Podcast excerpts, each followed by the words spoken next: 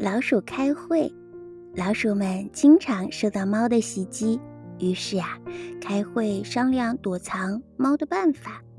一只小老鼠说：“猫走得那么轻，一点儿也听不到它的声音。